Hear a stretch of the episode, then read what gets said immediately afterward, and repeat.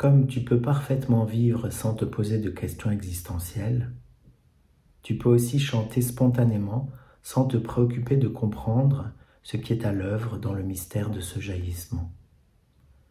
Tu peux même te passer de tout enseignement et simplement chanter, comme ça, dans l'accueil de ce qui vient, sans désir particulier, sans ambition de quoi que ce soit, chanter comme tu respires. Tout est déjà là, dans la magnifique évidence de la vibration qui prend corps. Rien n'a changé, rien n'a transformé, la perfection de l'imperfection. Comme la vie enseigne à vivre, le chant spontané enseigne à chanter. Peut-être n'y a-t-il rien de plus à en dire. Plutôt que de lever le voile, laisse le vent souffler dans tes voiles. Oui, tu peux déjà refermer ce livre et partir chanter à l'aventure. Cependant, de même que parfois la vie t'interroge, de même le chant spontané t'interpelle. Quand tu chantes, des questions surgissent. Ma voix est-elle bien libre? Mon souffle n'est-il pas trop court? Est-ce que ce chant est vraiment original, juste, fidèle à ce que je ressens? Que faire avec ma peur d'être submergé par cette émotion qui monte? Suis-je vraiment spontané? Et puis quand tu chantes avec un ou plusieurs autres, les questions fusent plus vite encore. Est-ce que tu m'écoutes vraiment? Comment t'écouter sans me perdre? Comment m'accorder avec toi, créer avec toi sans perdre le fil de mon chant Est-ce que je prends trop de place? Comment unir nos univers? Dois-je lâcher prise ou bien garder le contrôle? Enfin, des questions artistiques ou même spirituelles jaillissent parfois.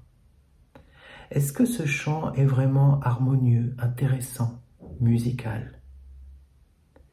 Qui peut bien être à l'origine de tant de beauté Dès lors, si tu pars en quête de réponses, si tu cherches à éclaircir ces mystères, tu vas rencontrer une magnifique complexité. En effet, quand j'essaie de décrire l'expérience du chant spontané, une myriade de points de vue se présentent à moi. Le chant est un jeu de la voix, donc du corps et du souffle ce qui a trait à des dimensions physiologiques et énergétiques. Chanter avec d'autres interroge les modalités de la relation sur un plan psychologique. Chanter en improvisation soulève des questions liées à la création, aux théories de la musique et concerne le domaine de l'artistique. Enfin, l'origine de ce jaillissement, la source, le pouvoir du moment présent, relève plutôt du domaine de la spiritualité. Finalement, quand tu chantes en spontanéité, tu voyages simultanément dans toutes ces dimensions parallèles qui forment ce que j'appelle le millefeuille du réel. Par ailleurs, le chant spontané prend racine sur une terre de paradoxes, ce qui rend la compréhension du phénomène plutôt déconcertante. Par exemple, chanter en spontanéité est accessible à tous, immédiatement, sans apprentissage préalable.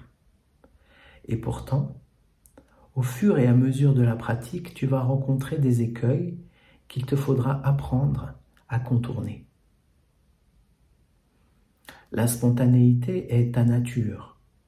Ton souffle est déjà libre, ta voix est déjà libre, ton chant est déjà libre. Et pourtant, au fil de l'expérience, tu vas rencontrer tes restrictions, tes croyances, tes blocages qu'il te faudra alors dissoudre pour une liberté retrouvée. Le chant spontané naît d'un lâcher-prise, d'un laisser-faire, voire d'un accueil de ce qui vient. Pourtant, tu devines qu'il y a malgré tout une part de faire, voire de savoir-faire, pour donner forme à ce jaillissement. Quelle est la part d'agir et de non-agir? Question épineuse. C'est l'incroyable vérité du chant spontané qui prend naissance au cœur des paradoxes, entre doute et confiance, reliance et autonomie, chaos et harmonie, entre l'instant et la durée, entre ne rien attendre et tout attendre, entre tout est parfait et le monde a soif de changement. Il n'y a aucun chemin vers la spontanéité et il y a une infinité de chemins. Au jeu des paradoxes, ton esprit s'embrouille. Heureusement, ta voix, elle, trouve toujours son chemin. C'est le grand défi auquel tu es confronté. La réalité du chant spontané, engendrée par le jaillissement d'une source à jamais mystérieuse, prend forme dans un millefeuille de dimensions parallèles et se nourrit de paradoxes insolubles.